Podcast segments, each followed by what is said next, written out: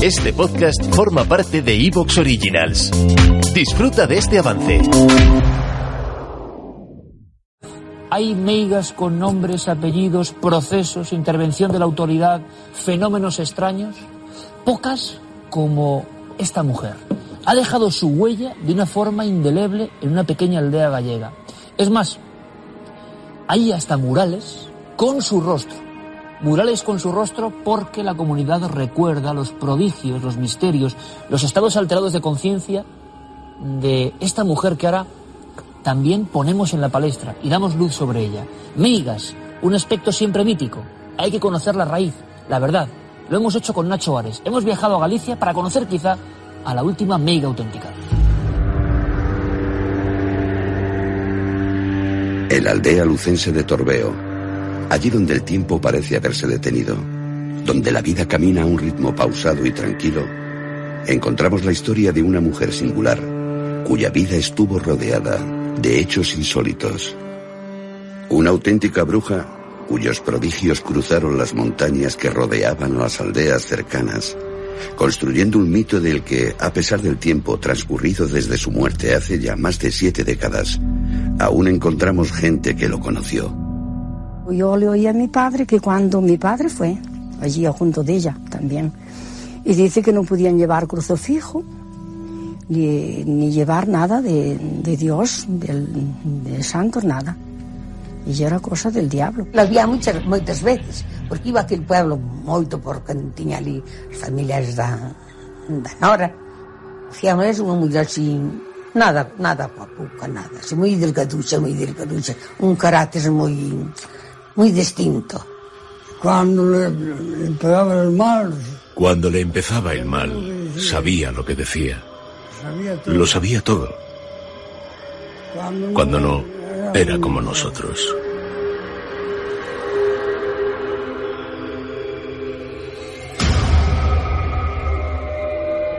Filomena Arias Armesto nació en la parroquia de Torbeo, provincia de Lugo, en el año de 1865. En el registro de la iglesia quedó claramente marcado quién era esta mujer. Junto a su nombre, una mano desconocida añadió el epíteto la bruja. Hasta allí llegamos siguiendo la pista de la singular Meiga, intentando encontrar en cada uno de los lugares unidos a su vida las huellas de una historia sin igual en toda la Galicia de finales del 19 y comienzos del 20. A Cruz do Barrio era el nombre de la fuente o manantial que llegaba hasta este punto exacto, el lugar en donde Filomena vino a beber y saciar su sed. Cinco fueron los espíritus que decían que la poseyeron.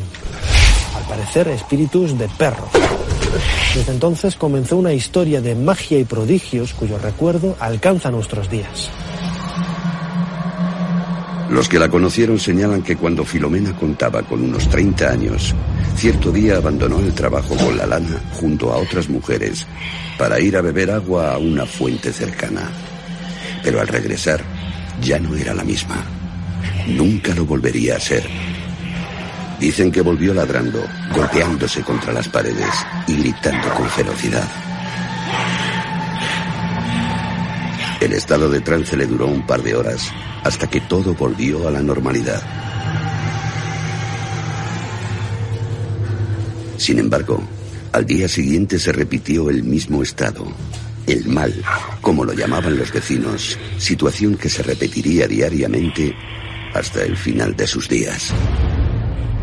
Éramos chavalucos de, de 12 años y enterándonos, por un neto de, de esa señora Dixeron que la abuela vinha aquel día de visita ao pueblo e que iba a dar el ma o males e as, non sei que hora, as 4 ou 6 da tarde era un, era de, de bravo. Entón nos era un, un de, de chavales nenos e nenas e dicen vamos a escuchar vamos a escuchar alrededor da casa porque adentro nos deixaban pasar non podíamos ver aquel. E estábamos alrededor e esperamos esperamos entró a señora esa y yo, yo que vivía con ella. Y entrado, y un ratín largo, pues ya sentimos. Empezó vimos que se acostaba en una cama. Entonces él empezó a, a dar un ollidinos como si fuera un perruco. Y que gritaba mucho. Yo nunca lo oí hablar. Yo la sentí. La sentí la, ladrar como los perros, sí. Sí, le sentía y nosotros le teníamos miedo, pero ella no se metía con nadie. Ante tan extraordinario fenómeno, el cura del pueblo realizó sobre ella un exorcismo. El párroco escribió en el registro de la iglesia que Filomena había sido poseída por cinco espíritus de perro. Pero en el ritual solo pudo sacarle dos. El resto tuvieron que permanecer, ya que según el sacerdote, de lo contrario, corría peligro su vida.